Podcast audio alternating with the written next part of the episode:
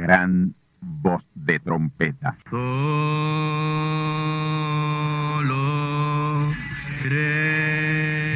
Saludos amigos y hermanos radioyentes. Están ustedes en sintonía con la audición radial Gran Voz de Trompeta, con el mensaje final de Dios al mundo, a la iglesia y a su pueblo escogido. Esta es la voz de Dios, proclamando el mensaje del Evangelio del Reino, o Evangelio eterno, a todos los que moran en la tierra, en el cumplimiento de Apocalipsis capítulo 14 y verso 6. Este es un mensaje de alerta y de apercibimiento ante los eventos proféticos del fin del mundo que ya han comenzado. No es que viene el fin del mundo, es que ya comenzó. Y en esta audición radial ustedes se mantendrán bien informados y apercibidos sobre cómo asegurar la salvación y la vida eterna, que es lo importante ante tales eventos. A continuación, ustedes escucharán no un mensaje doctrinal ni dogmático, sino la pura palabra de Dios, probada con las escrituras, la verdad como la verdad es, pues conoceréis la verdad y la verdad os libertará.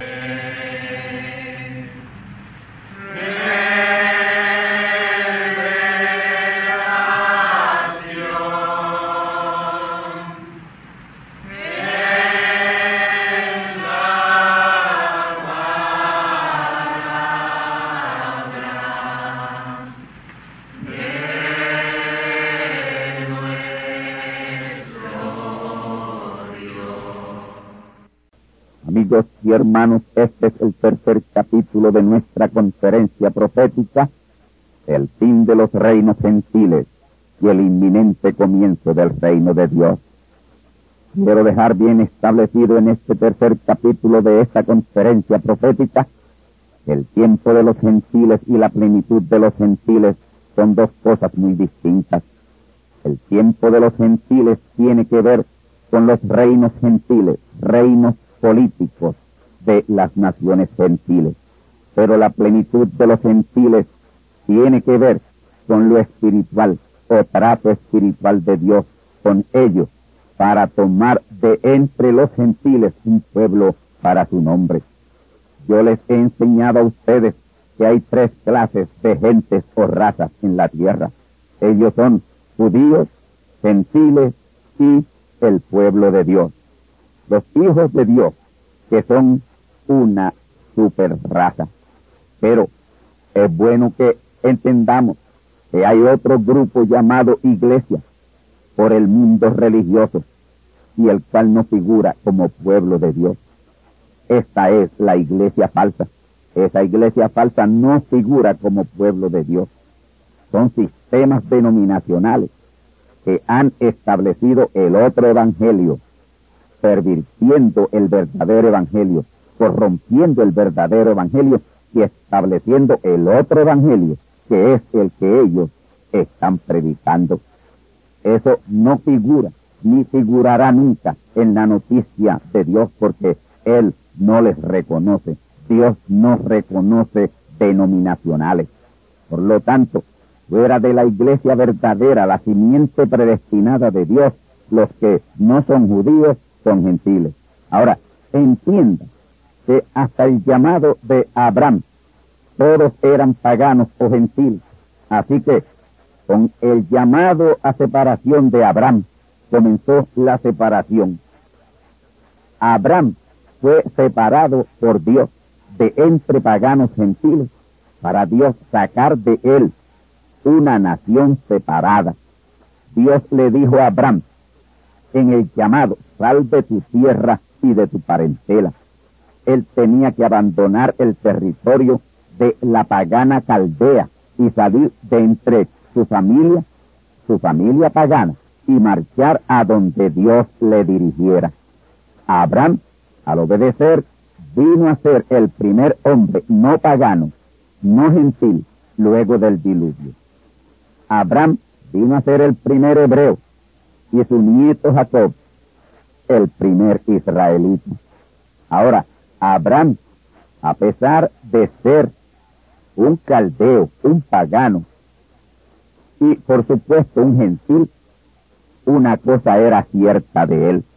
Su descendencia permanecía en la línea de Adán. Por Sem, hijo de Noé, no se habían mezclado, no se habían corrompido. Y Noé era de la descendencia de Adán a través de Seth. Por eso Abraham, entendiendo que era lo que Dios se proponía hacer con él, cuando su hijo nació lo mantuvo separado.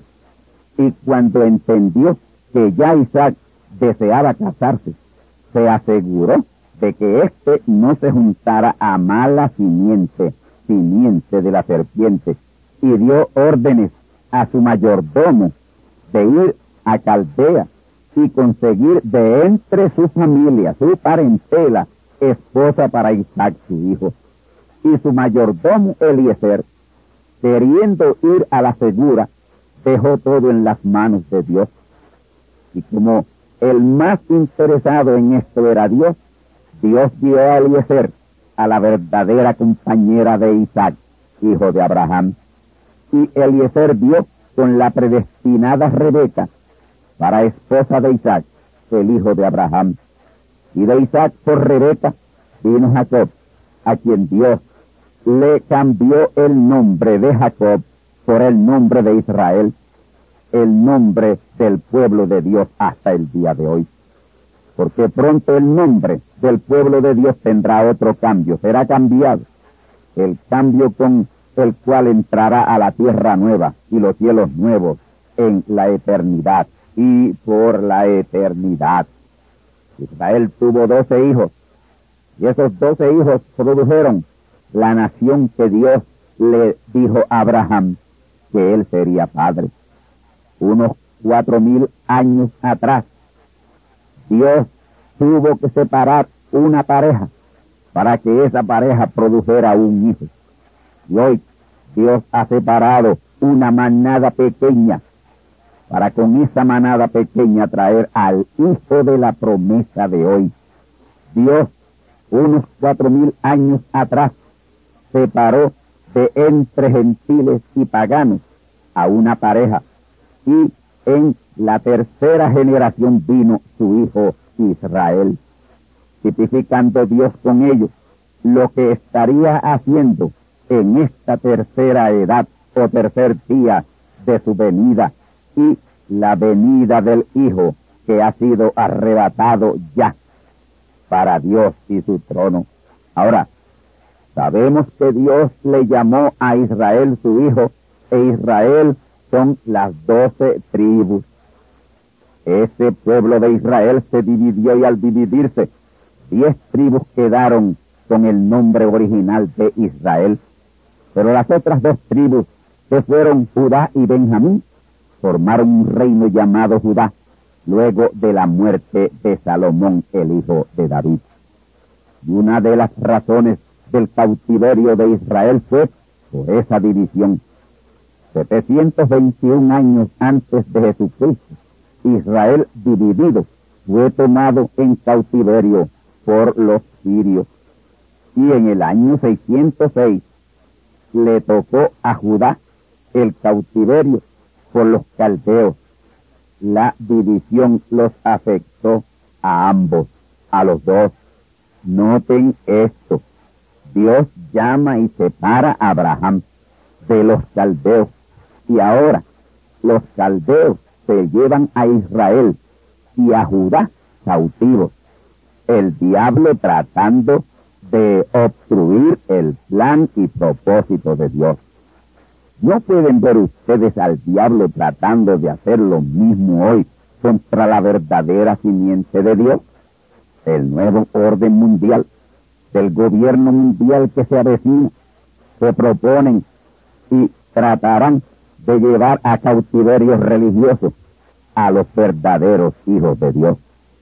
Ese nuevo orden, una de sus cláusulas, tiene que ver con los religiosos una regulación estricta de los religiosos. Y ahí es que saldrá a relucir el campo de concentración en Alaska, proyectado ya hace mucho tiempo unos 45 años atrás. Ese será un nuevo orden que en el aspecto religioso echará por el suelo todo vestigio de libertad religiosa y todo vestigio de la palabra de Dios. Y esto como consecuencia de la gran compañía que ninguno podía contar, que son simiente de Dios, que saldrá de los sistemas denominacionales, sistemas cristianos denominacionales. Esa gran compañía, separándose de la imagen de la bestia que es la Confederación Mundial de Iglesias, hará que le introduzcan una enmienda al nuevo orden mundial para ellos, porque los buenos comenzarán a emitir sus voces públicamente muy pronto, antes de que el nuevo orden sea plenamente establecido. Y esa millonaria multitud que saldrá de entre católicos, protestantes, evangélicos y pentecostales sacudirá al mundo, al mundo político y religioso. Ese gran éxodo de simiente de Dios, vírgenes fatuas, de entre esos sistemas denominacionales, huyendo de ellos, huyendo de la marca de la bestia, será la razón de la erección de esa estatua imperial y lo querrán parar a como de lugar. El éxodo será tan grande que amenazará la integración religiosa que formará la imagen de la bestia y ese reino mundial a la postre. Y ahí es que resucita un proyecto de ley engavetado de la nación norteamericana y engavetado en el Senado de los Estados Unidos.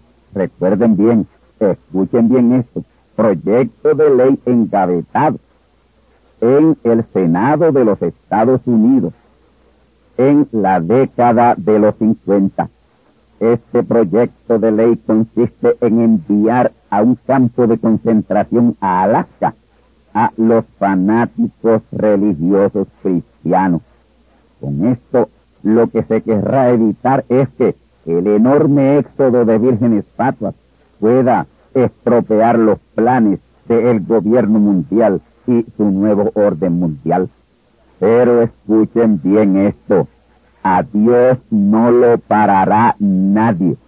Ahora, lo de Lucas 21, 24 es distinto a Romanos 11, 25. Lo primero tiene que ver con el tiempo de los gentiles y lo segundo con la plenitud de los gentiles. Ahora mismo, tanto el tiempo de los gentiles como la plenitud de los gentiles están por tener cumplimiento. Lo que pasó en la región del Golfo Pérsico dio lugar a la aplicación anticipada del nuevo orden mundial y muy pronto será acelerado por los presentes acontecimientos en la Unión Soviética. Y ese nuevo orden mundial señalará que se está cumpliendo el tiempo asignado a los reinos gentiles o el tiempo de los gentiles.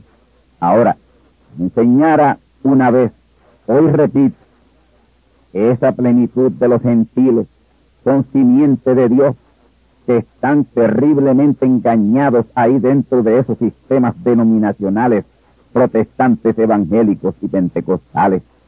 Pero como no son simiente predestinada de Dios, para que no blasfemaran llamando el mensaje final de Dios del diablo, pues les ha sido cegado sus ojos para no imputarle Dios pecado. Han sido cegados tal como Israel.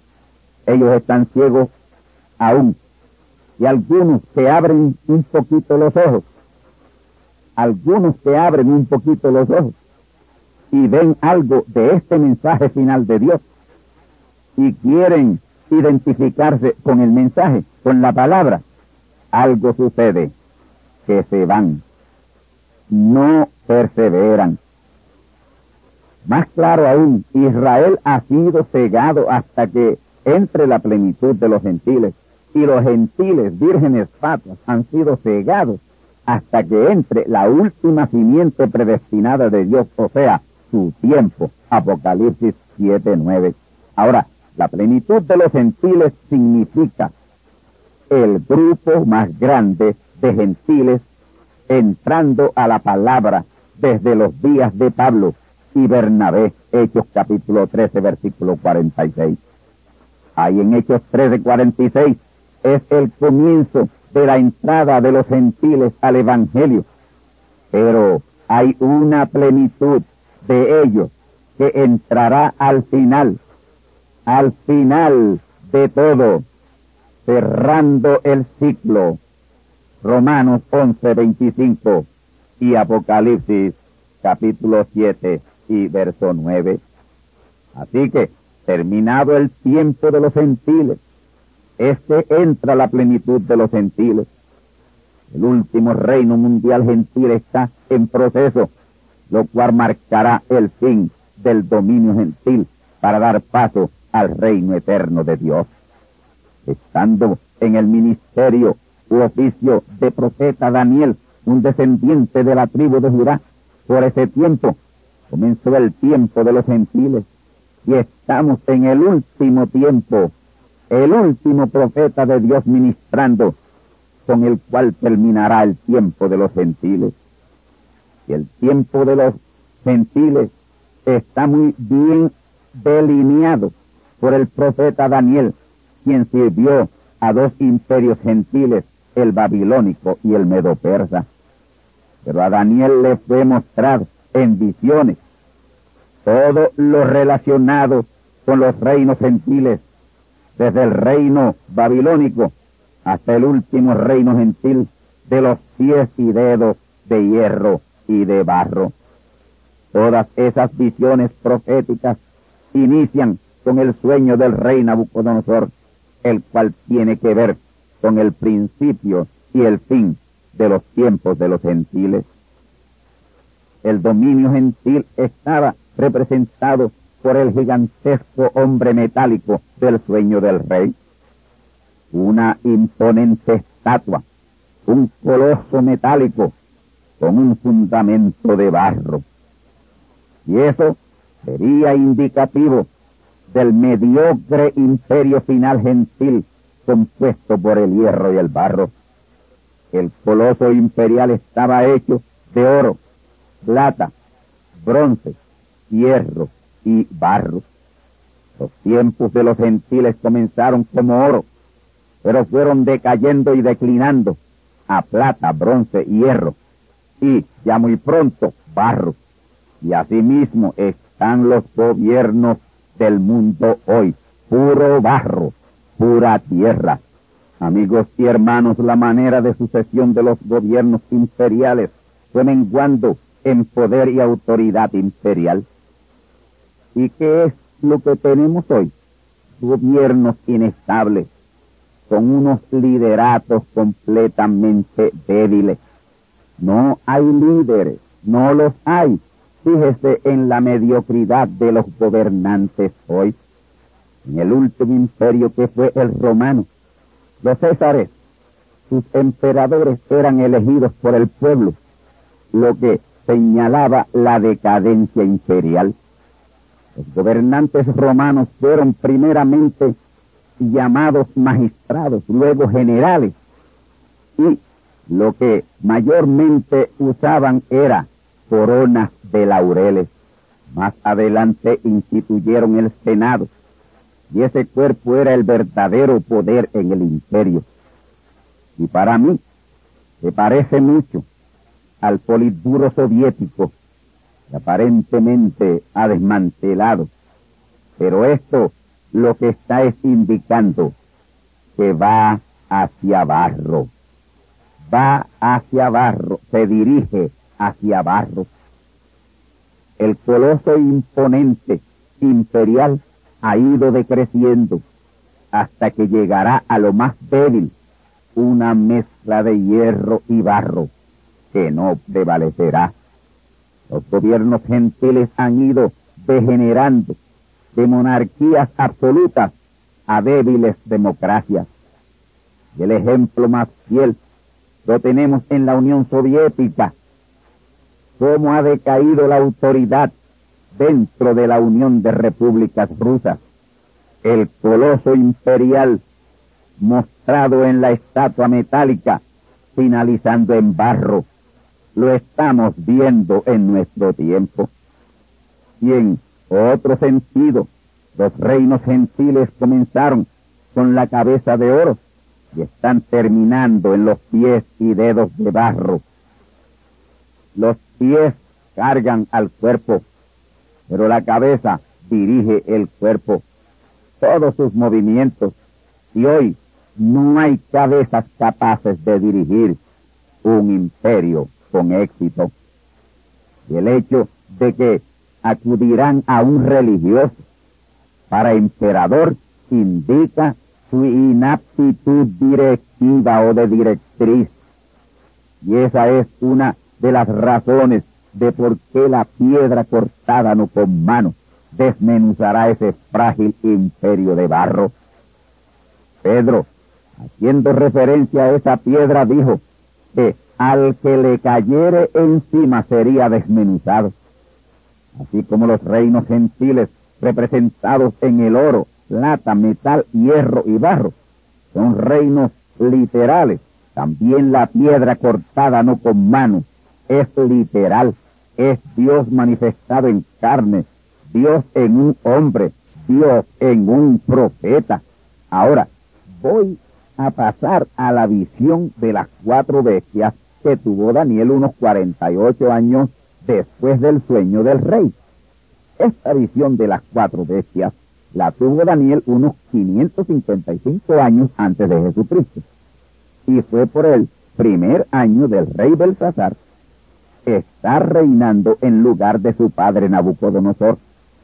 Notemos que en la visión Daniel se encontraba parado a la orilla del mar grande.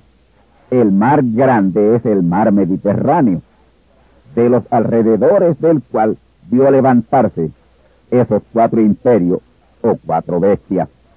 Daniel vio en la visión de la noche cómo los cuatro vientos del cielo combatían, agitaban el grande mar. Daniel vio en la visión de la noche cómo los cuatro vientos del cielo combatían, agitaban el grande mar, a la vez que cuatro bestias diferentes subían del mar. La primera bestia era un león con alas de águila, y ese fue el imperio babilónico, lo cual fue la misma cabeza de oro de la estatua imperial.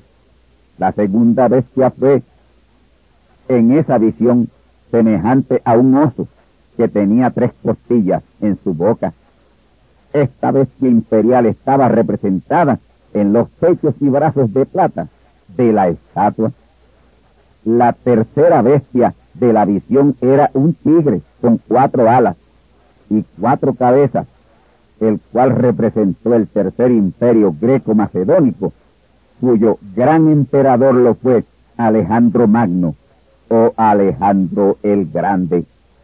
El tigre representa a Alejandro el Grande como el gran emperador y las cuatro alas y cuatro cabezas a sus cuatro poderosos generales, Casander, Ptolomeo, Seleuco y Selimaque. Y este tercer imperio está representado en el vientre y muslos de metal en la estatua. Y una cuarta bestia espantosa y terrible y muy fuerte, con dientes de hierro, y en su cabeza tenía diez cuernos esta bestia imperial estaba representada en las dos piernas de hierro en la estatua. Y Daniel dice que estando contemplando esa bestia vio que de entre sus diez cuernos salía uno más pequeño. Y también Daniel vio que delante de ese cuerno fueron arrancados tres de los otros diez. Y vio que en el cuerno pequeño habían ojos como de hombre y una boca que hablaba grandezas lo de que tenía ojos y boca, lo que indica es que ese cuerno es un hombre. Las cosas grandes que habla representan su inteligencia, sutileza y astucia. Esto me hace recordar aquí a Juan Pablo II.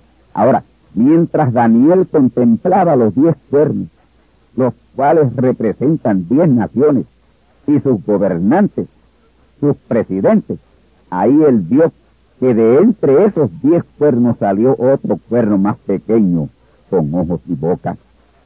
Esto lo turbó, turbó a Daniel, lo desconcertó, porque de los diez dedos, él no vio salir un dedo más pequeño, mientras que de los diez cuernos vio salir un cuerno más pequeño. ¿Por qué un cuerno pequeño de entre los diez y no un dedo pequeño de entre los diez dedos de barro? Porque los diez dedos representan los diez reyes y los diez cuernos sus gobernantes, hombres, y el cuerno pequeño sale de entre hombres, que son quienes lo eligen. Yo estoy seguro que a la postre Daniel entendió la cosa, que no era para que la entendiera el rey, el rey Nabucodonosor, sino él, como simiente de Dios y profeta de Dios. Esta revelación solo tenía que ver con Daniel y su pueblo Israel. Todo lo revelado en los capítulos finales del libro de Daniel no tiene nada que ver con gentiles, sino con Israel y el pueblo de Dios. Daniel 10:14. Daniel pidió a Dios que le revelara el significado del cuerno pequeño y tuvo otra visión en donde vio de nuevo al cuerno pequeño. Esto está revelado en Daniel capítulo 7 versículos 8 al 11. Y ese cuerno pequeño fue un tipo perfecto del emperador final, el que está por levantarse a tomar las riendas del mundo. Ahora, Daniel a la misma vez en esa visión ve al Hijo del Hombre estableciendo el reino, el cual representa la piedra cortada no con mano, un profeta. Ese reino es el reino milenial. Ahí es que, conforme a Daniel 7, 18, tomarán el reino los santos del Altísimo hasta el siglo de los siglos, siglo 21 al siglo 30. Esta expresión lo que señala es los diez siglos del reino milenial, el cual será un reino israelita, con Jerusalén como la capital de ese reino, capital del mundo. Estas visiones que Dios le dio a su profeta Daniel le dejaron completamente turbado porque en ella estaba involucrado Israel. Daniel sabía que eso tenía que ver con Israel, en especial Daniel 8:9, que hoy nosotros sabemos que eso fue cumplido en Antíoco Epífanes el sirio. Ahora, Antíoco Epífanes fue un tipo del cuerno pequeño que está por levantarse y reinar como emperador. Ese cuerno pequeño de Daniel 8:9 salió de entre cuatro cuernos que fueron los cuatro generales o las cuatro divisiones que hicieron los cuatro generales eh, del reino de Alejandro el Grande después que éste murió. Y esos cuatro generales se dividieron el reino. Así que el imperio greco-macedónico, a la muerte del emperador Alejandro el Grande, se dividió. Y una de esas divisiones fue Siria y de Siria fue que se levantó ese cuerno pequeño, Antíoco Epífanes, tipo del cuerno pequeño final, la bestia.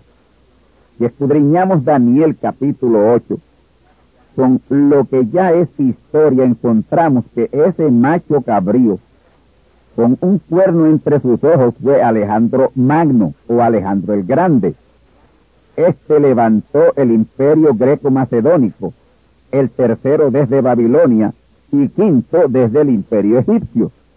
Alejandro Magno murió de una borrachera a la edad temprana de 32 años. Él se dio a la bebida al no tener nada más que conquistar. Y sus cuatro generales, que comandaban su poderoso ejército, se dividieron ese imperio en estos cuatro territorios, Siria, Egipto, Grecia y Macedonia el general Casander tomó posesión de Macedonia Lysimachus tomó posesión de Trecia y parte de incluyendo a Frigia, Misia y Lidia. Y Seleucus tomó posesión del remanente de Asia Menor, incluyendo a Siria y a Asiria, y Ptolomeo tomó posesión de Egipto. Del territorio que tomó el general Seleucus fue que se levantó el cuerno pequeño que turbó y aterrorizó a Daniel en la visión que éste tuvo. Y ese cuerno pequeño que salió de entre los cuatro fue Antíoco Epífanes. Los teólogos pentecostales enseñan que Antíoco Epífanes fue tipo del anticristo que a la postre se levantará de Siria. Eso es un disparate. La verdad es otra, y es que ese cuerno pequeño de Daniel 8.9 es o fue un tipo del cuerno pequeño final, la bestia imperial, que no será un sirio, sino un papa. Ahora, la condición de turbación mental de Daniel fue tal al contemplar en la visión los horrores contra Israel de ese cuerno pequeño que Dios tuvo que enviar a Gabriel a explicarle. Y esa bestia humana, surgida de Siria, fue un tipo perfecto de la bestia que está por levantarse, conocida también como cuerno pequeño, que subirá de entre los diez cuernos. Y he dicho y repito que esos diez cuernos están también representados en los diez dedos de barro de la estatua imperial del sueño. Y esos diez cuernos son diez repúblicas con sus respectivos presidentes o primeros ministros que le darán su poder y autoridad de emperador a uno que se levanta de entre ellos, Daniel 7.8. Y como ya vimos y explicamos, ese cuerno pequeño tenía ojos de hombre y boca de hombre que hablaba grandeza. Y ese imperio o gobierno mundial, con un nuevo orden mundial, no se levantará a base de conquistas bélicas, sino por la diplomacia, acuerdo. Y ese gobierno mundial con un nuevo orden mundial lo producirán Washington, el Vaticano, Moscú y el mercado común europeo. Tanto el imperio como el emperador, el jefe del gobierno mundial que se está levantando, lo harán a base de engaño, Daniel 8:25. Y ahí está el mundo entero cayendo en el terrible engaño del bermejo oso soviético. Y podíamos señalar que este será el imperio del engaño y de la mentira. Y así exactamente lo vio Daniel, y así lo señala la profecía. Daniel 11:27 dice que el corazón de estos reyes será para hacer mal, y en una misma mesa tratarán mentira. Pero el dragón, es el diablo, hecho carne en un papa, aparece de color rojo en la bestia de Apocalipsis 17.3. La bestia es roja por dos cosas que son, será terriblemente sanguinaria y porque la traerá el comunismo rojo. La aparente desaparición del comunismo es parte de esa estrategia engañosa que revela Daniel 8:25 y Daniel 11:27.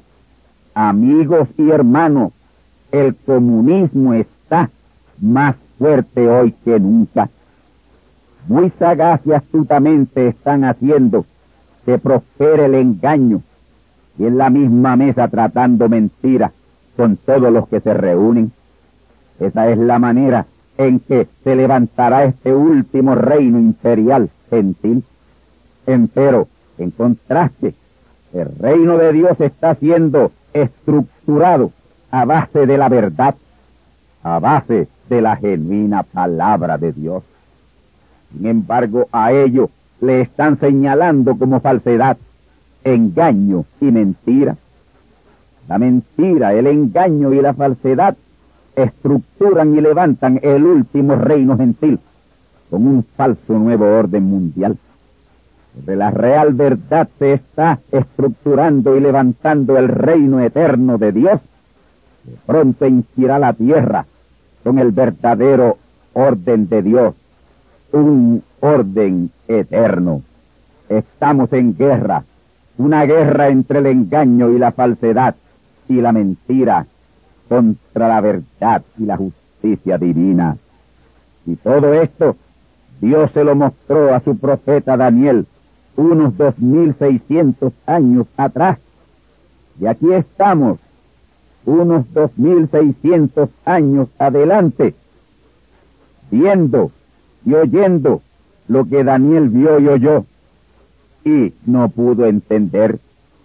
Estamos en las instancias finales de los tiempos de los gentiles, solo en espera de que los truenos acudan al mundo para la entrada de la plenitud de los gentiles. Estamos en la década final del siglo final, en donde yo entiendo que todo lo que queda de cumplir será cumplido. No tengo la menor duda de que estos próximos cinco años de esta décima década de este siglo XX serán cruciales al mundo. Sin embargo, para el pueblo de Dios, los próximos tres años serán años de vindicación. Cristo la palabra será vindicada. Todavía nos queda pasar por un tiempo bien difícil, pero en ese tiempo tendremos mucho más con qué afrontar la difícil situación. Para concluir, vamos a situarnos en la parte que estamos, en la profecía de Daniel y la profecía apocalíptica. Ahora mismo estamos en Daniel 2.44, que es el tiempo de los diez reyes representados por los diez dedos de barro en la estatua imperial. Y también estamos en el cumplimiento de Daniel capítulo 12 versículos 4 al 10 los diez dedos buscando ansiosamente acomodarse en su lugar en los pies del coloso imperial. Y esa es la revolución astuta y sagaz que ha sido inspirada en la Unión Soviética. Son los dedos de barro cocido alineándose conforme a la profecía. en los días de estos reyes levantará el Dios del cielo un reino que nunca jamás se corromperá y no será dejado otro pueblo este reino, el cual desmenuzará y consumará todos estos reinos, y él permanecerá para siempre. Estamos en los días de esos reyes, cada uno se mueve y busca su lugar que le ha sido asignado por la profecía, y como hay algunos que no son los señalados, estos tienen que ser quitados, tienen que ser removidos para dar paso a los que sí son. Y ese es el proceso de los diez dedos de barro que representan a esos diez reyes o dictadores de las diez repúblicas rusas que pronto se confederarán. Ahora, estas diez repúblicas no tienen su verdadero líder, pero pronto lo tendrán. Pronto tendrán su cuerno. Y eso es lo que estamos viendo en lo sucesivo en la Unión Soviética el movimiento de los dedos de barro. Y por el otro lado, del cumplimiento espiritual, estaríamos ciegos si no estamos viendo al Dios del cielo levantando su reino incorruptible basado en su verdadera palabra. Reino que no será dejado jamás a otro pueblo porque es el reino eterno de Dios, el fin de los reinos gentiles el inminente establecimiento del reino de Dios. Ya al fin está para terminar la inestabilidad política sobre esta tierra porque el gran reino teocrático de Dios viene de camino, está en proceso. Pronto serán desmenuzados y consumidos los reinos gentiles por la piedra cortada no con mano, la cual será hecha un gran monte, un gran reino que henchirá toda la tierra. Daniel 2, 35 y Daniel 2.44 y Apocalipsis 20 versículos 1 al 3. Este es el tiempo del fin que le fue revelado a Daniel, Daniel 12.4. Y ese fin sería marcado y señalado por la aparición de esos dos profetas finales cumpliendo la palabra final de Dios en la semana 70 de Daniel, Daniel 12.5. Ya el primero de esos dos profetas, el cuarto Elías y el segundo Jesús, vino y ministró la orilla del río que le correspondía ministrar y fue llamado por Dios. Sabemos que el otro tiene que estar bien cerca de su orilla del río correspondiente, ministrando en el agua de la gloriosa palabra. Tiene que estar en algún lugar del occidente de la tierra, ministrando como Elías y listo a entrar en acción con la unción Moisés y a la postre la unción Jesús. Porque se acerca la hora del gran éxodo de Apocalipsis 7.9. Estamos bien cerca del cumplimiento de Isaías 11.9, Habacuc 2.14 y Apocalipsis 18.1. La tierra siendo llena del conocimiento de Dios como las aguas cubren la mar, y la refulgente luz del Evangelio eterno, con grande potencia y gloria, alumbrando la tierra. Se acerca el gran día de la gran ciega final, Apocalipsis 14, 14 al 16, cuyo resultado será Apocalipsis 7, 9, una gran compañía que ninguno podía contar de creyentes verdaderos del Evangelio, la plenitud de los gentiles, liberada de la falsedad del otro Evangelio denominacional y creyendo el Evangelio del reino o el Evangelio eterno para el establecimiento del reino de Dios en la tierra. Amén. Estamos en el fin de los reinos gentiles y el establecimiento inminente del gran reino de Dios. Amigos y hermanos radioyentes, han escuchado ustedes la importantísima y poderosamente amonestativa conferencia profética titulada El fin de los reinos gentiles y el inminente reino eterno de Dios.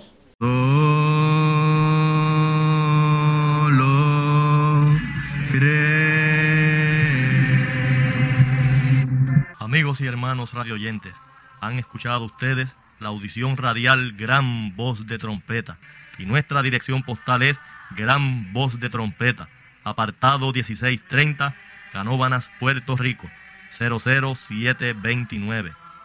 Una vez más, Gran Voz de Trompeta, apartado 1630, 1630, Canóbanas, Puerto Rico, 00729. Les invitamos muy cordialmente para que escuchen estas conferencias proféticas y sean apercibidos ante los eventos del fin del mundo que ya comenzó. Les deseamos pues ricas bendiciones en Cristo el Señor. Amén.